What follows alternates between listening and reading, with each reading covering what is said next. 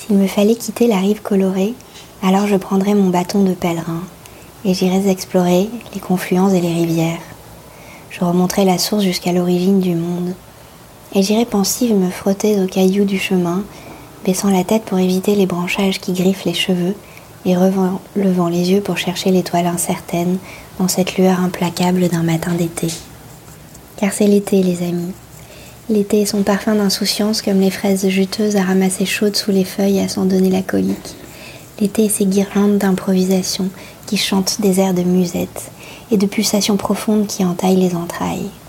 Car il ne faut s'épargner de rien et tout vivre à tout à chacun.